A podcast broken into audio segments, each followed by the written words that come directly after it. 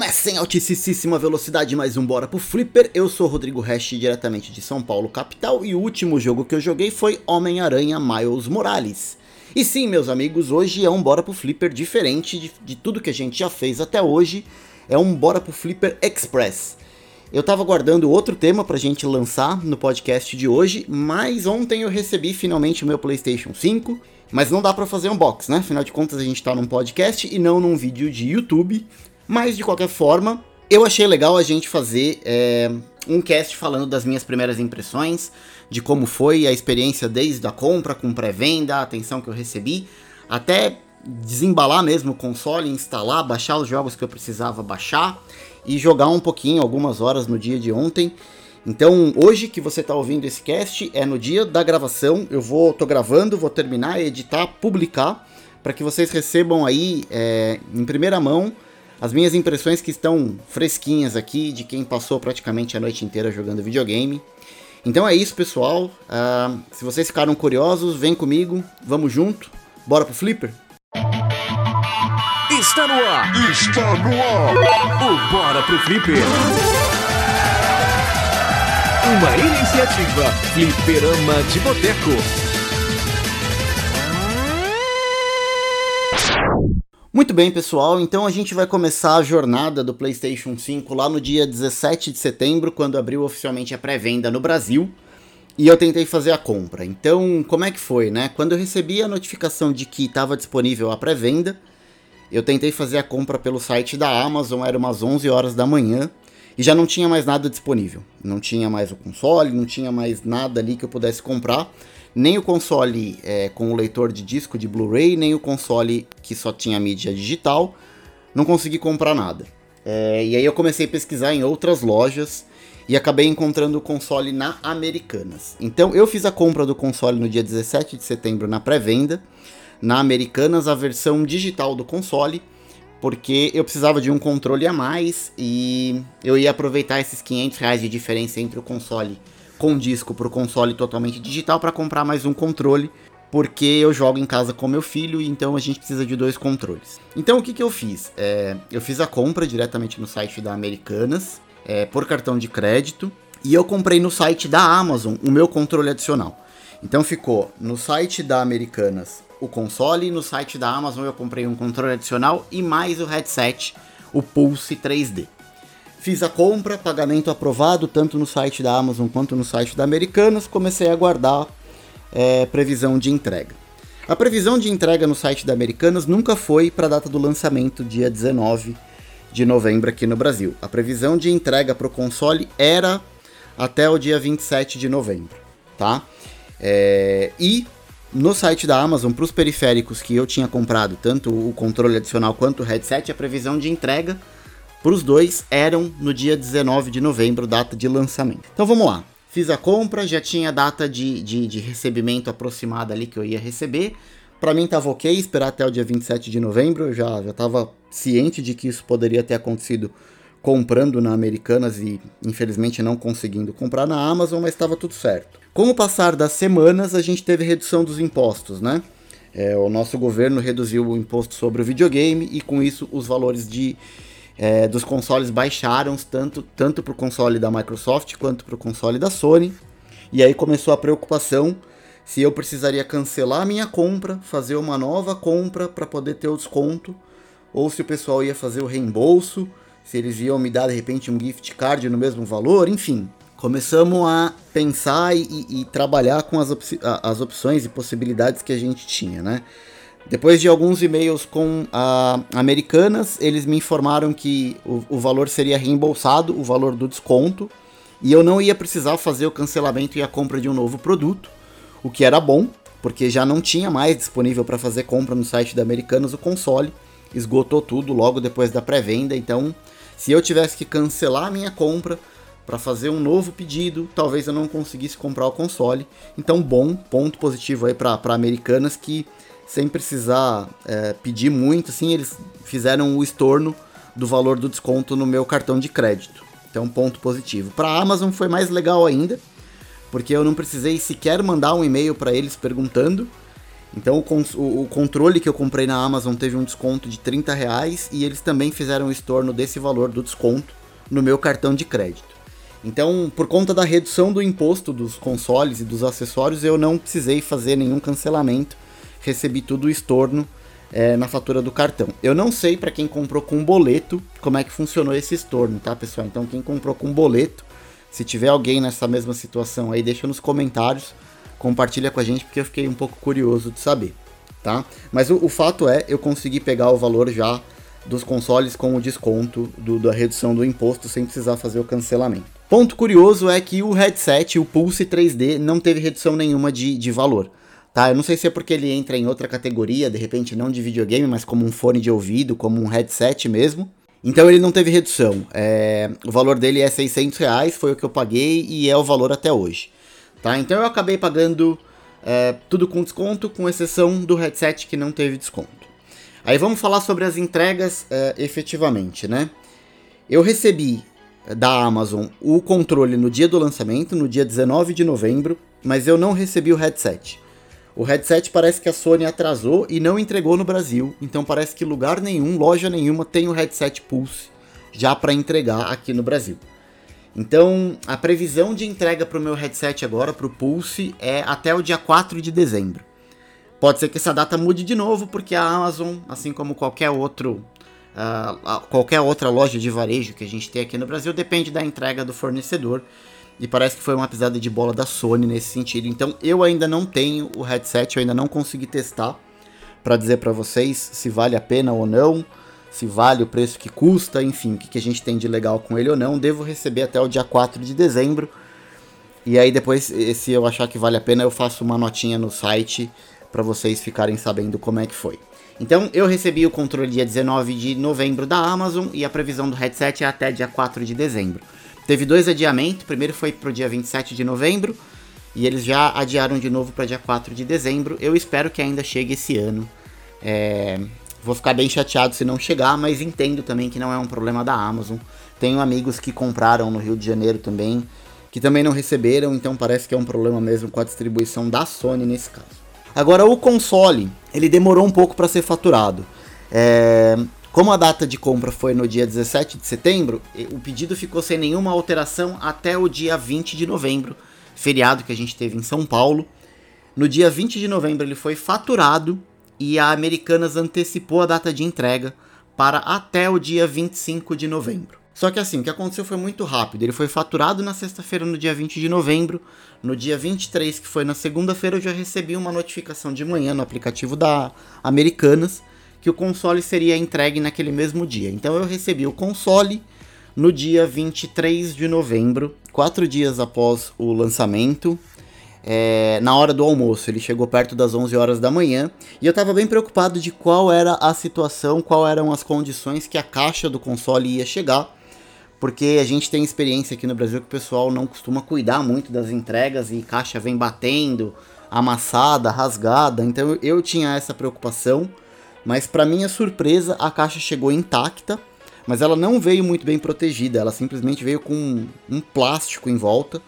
Não tinha um plástico bolha sequer protegendo a caixa, ela simplesmente veio num, num plástico ali, como se fosse um, um, plástico de envelope mesmo que a gente tem, toda embalada nesse plástico, mas sem nenhuma proteção adicional. Só que a caixa não veio com nenhum amassado, não veio rasgada, não veio batida. Eu não sei se é algum tipo de entrega especial que o pessoal da Direct, que é a transportadora que fez a, a entrega, cuida, de repente por courrier, alguém que to toma um pouco mais de cuidado. A única coisa que veio era uma, um adesivo colado no plástico da caixa dizendo que era um material frágil tá?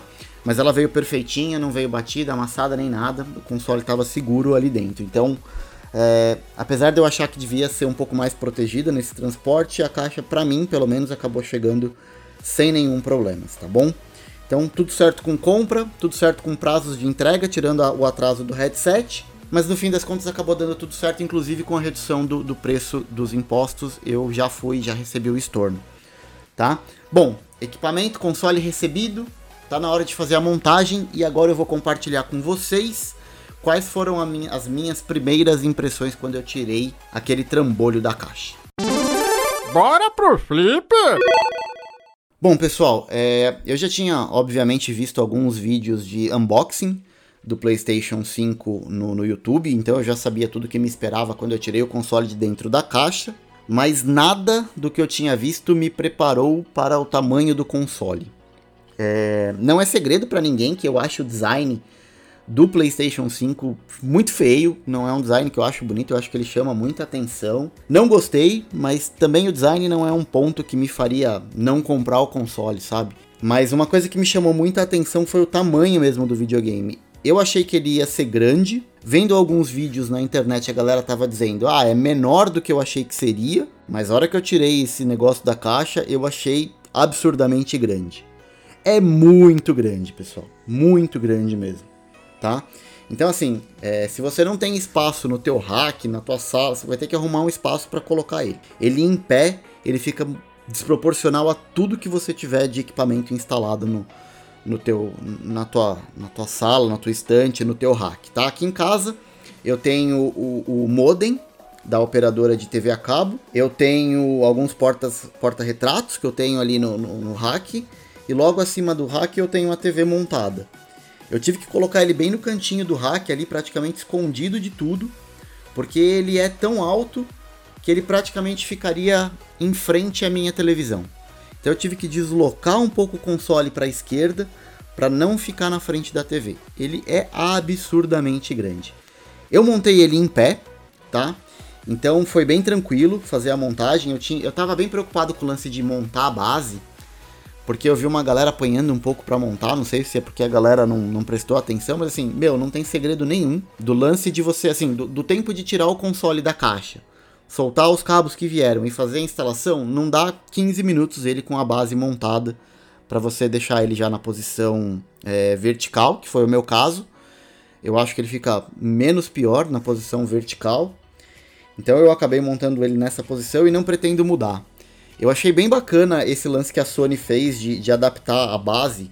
Ela tem um espacinho ali não só para você guardar o parafuso, mas para você guardar aquela capinha que protege o buraco do parafuso também que você vai tirar se você for montar o teu console na horizontal e você vai deixar essa capinha colocada se você quiser montar o, o console na, na horizontal. Então, como eu deixei na vertical, eu tive que tirar essa capinha, mas na própria base ela tem um compartimentozinho ali para você guardar essa capinha. Se um dia você quiser mudar a posição do seu console, você já pode pegar ele de lá e, e mudar a posição sem nenhum problema, você não vai perder e não vai ficar com aquele buraco do parafuso aparecendo com ele na horizontal.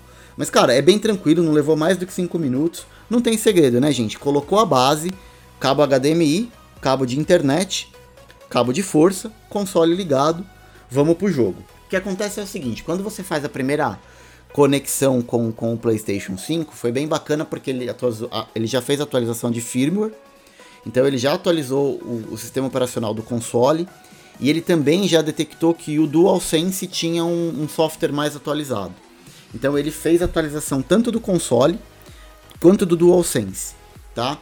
É, do, tanto do DualSense que já veio com, com o bundle do console, quanto aquele extra que eu tinha recebido da Amazon um tempo atrás. Então ele atualizou os dois controles, atualizou o, o, o, videogame em si, e tudo muito rápido. Ele fez o download muito rápido, eu não sei exatamente qual é o tamanho dessa atualização, mas demorou segundos tanto para baixar quanto para instalar. Eu tenho uma velocidade de internet aqui em casa de 120 megas, não é uma velocidade baixa, mas também não é uma velocidade muito alta. Uh, o console, obviamente, ligado no cabo de rede e não no Wi-Fi, mas super rápido. Fez a atualização do console, fez a instalação, a atualização do sistema. A gente começa a fazer aquelas configurações muito parecidas com o que a gente tinha no PlayStation 4. Então a gente delimita ali o tamanho da tela, define se a gente vai ativar ou não vai ativar o HDR, é, configurações de brilho, contraste, você faz ali tudo no primeiro acesso, até que você é convidado a se logar com o teu ID da PSN no console. E aí tem duas opções que você pode fazer. Você pode fazer incluindo ali digitando o teu usuário de, de o teu e-mail e a tua senha da PSN, ou você pode simplesmente usar o aplicativo que você tem do PlayStation Pro celular e escanear um QR Code ali na, na, na tela que fica exibido para você ele faz o login automático. Não tem segredo, não tem dificuldade, é tudo muito fácil. A única configuração ali que ele pede é qual é o tipo de privacidade que você quer. Se você quer compartilhar qual é o jogo que você está jogando, quem que pode ver essa informação, quem pode ver os troféus que você conseguiu, quem pode ver quantas horas de jogo que você tem, você simplesmente seta ali em algumas pré-configurações que ele tem e ele já monta tudo para você. Você pode dizer se você é um cara mais comunicativo, mais sociável, se você é um cara mais reservado, ele monta ali um set de configurações para você e ele te explica o que ele está fazendo. Você pode mudar uma ou outra ali mas é bem de boa e é muito parecido com o que a gente tem com o PlayStation 4, tá? Fez essa configuração, você já cai automaticamente na dashboard do console.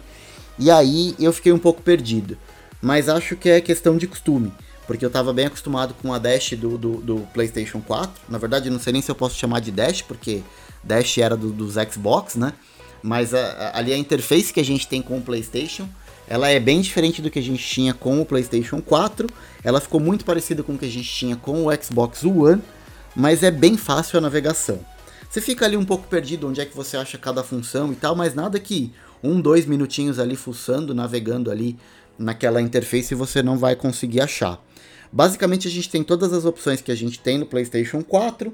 A gente tem o botão, o famoso botão Create no console, que é praticamente a mesma coisa do que a gente tinha com o Share.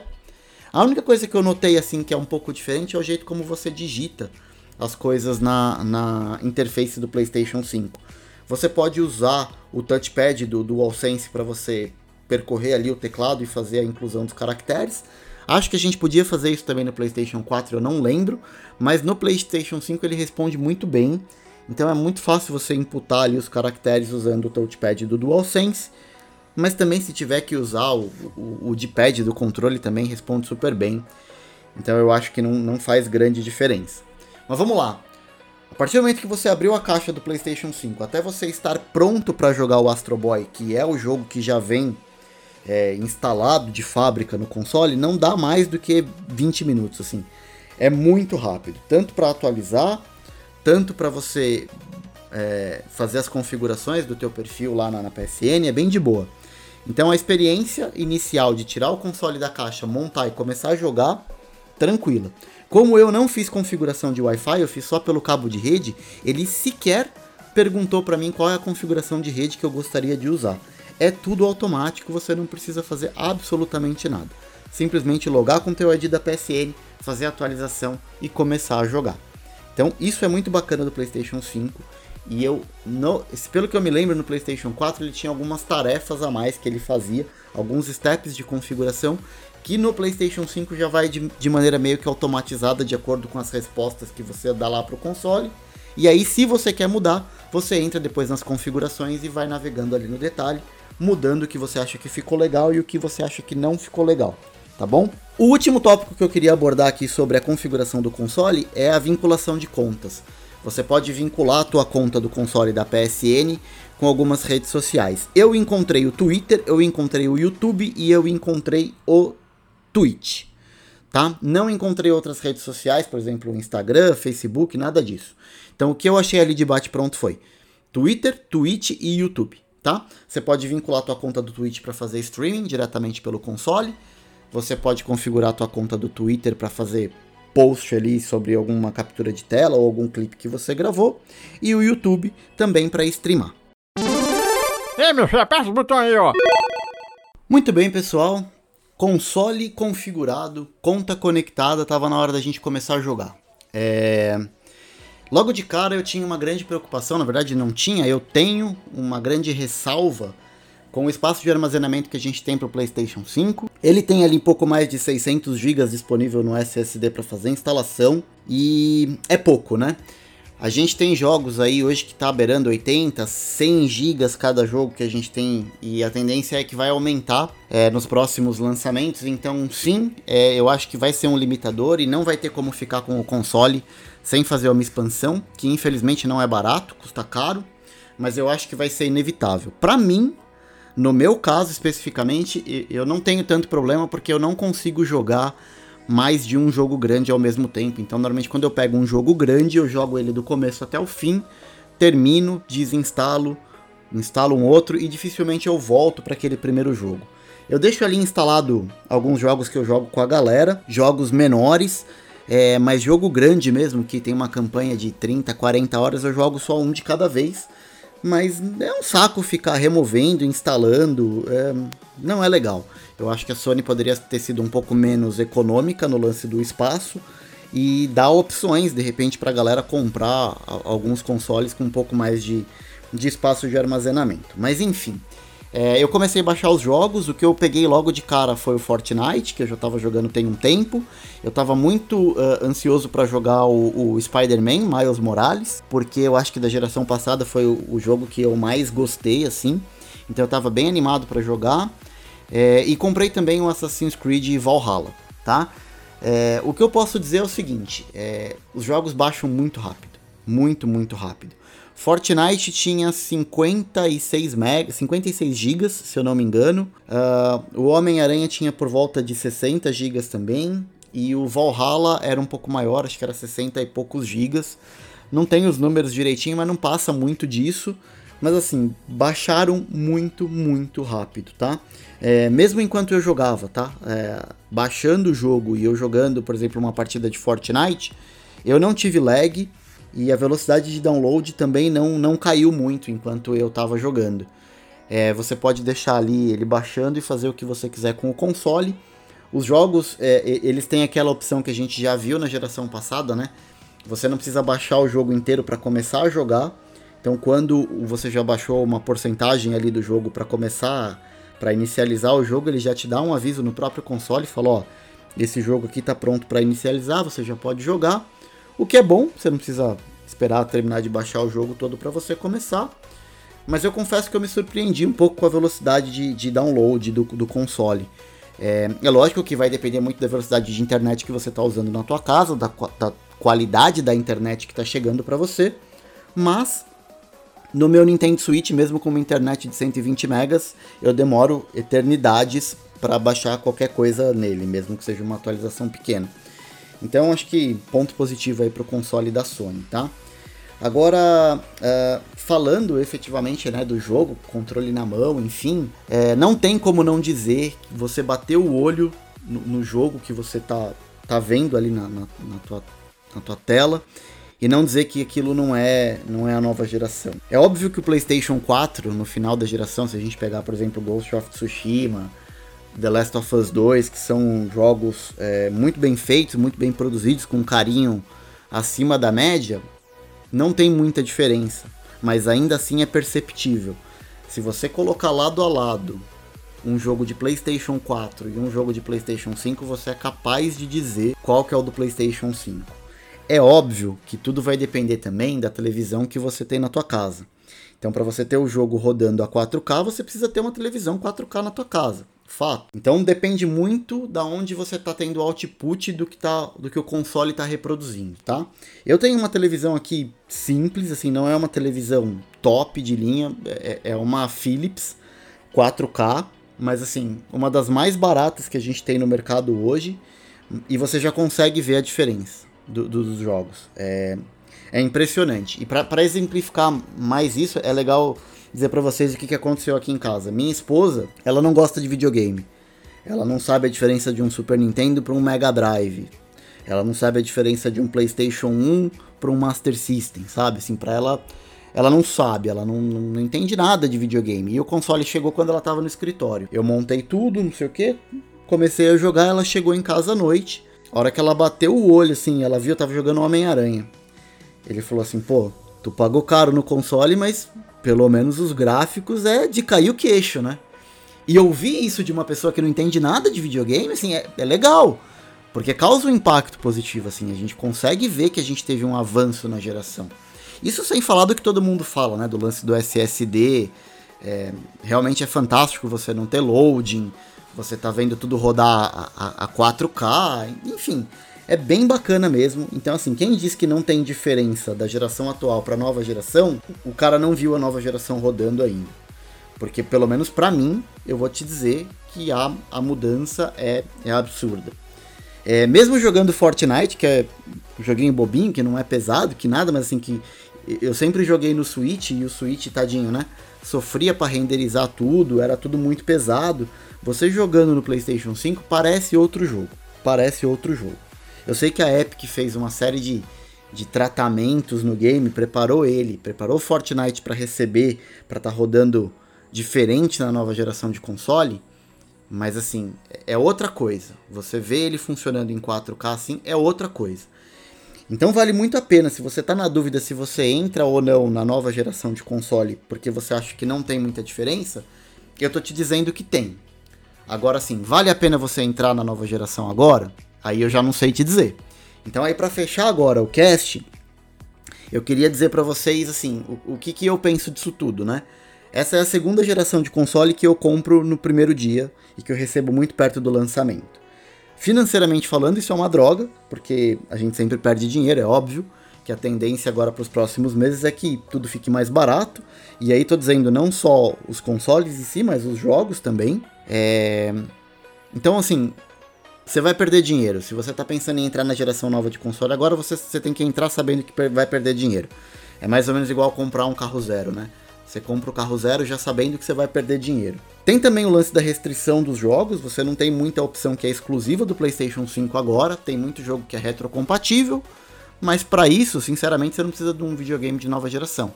Fica com o teu PlayStation 4 ali que vai te suprir é, bem de boa. É, tem um ou outro jogo ali, e aí de destaque a gente tem o próprio Miles Morales, que tem. Eu sei que tem a versão de PlayStation 4, gente, mas eu tô dizendo assim: jogos que tem uma versão de PlayStation 5 também e não retro, retrocompatibilidade, tá? Então, vamos lá, tem o Assassin's Creed Valhalla, tem o, o, Miles Morales, a gente tem o Call of Duty, a gente tem poucas opções de jogos que a gente é, pode dizer que são jogos efetivamente de PlayStation 5. Então tem que pensar muito nisso também, porque você vai ficar alguns meses aí na dependência de ter jogos novos para jogar. O próprio FIFA e o Avengers, a gente ainda não tem a versão de PlayStation 5, deve chegar nos próximos meses. Então, se quiserem jogar esse tipo de jogo, vai ter que jogar a versão do PlayStation 4, aguardar sair a versão do PlayStation 5 e fazer o upgrade depois. No caso do FIFA e do Avengers, eu acho que é gratuito, mas você não tem muitas opções de jogos, principalmente se você já jogou esses jogos no PlayStation 4, tá?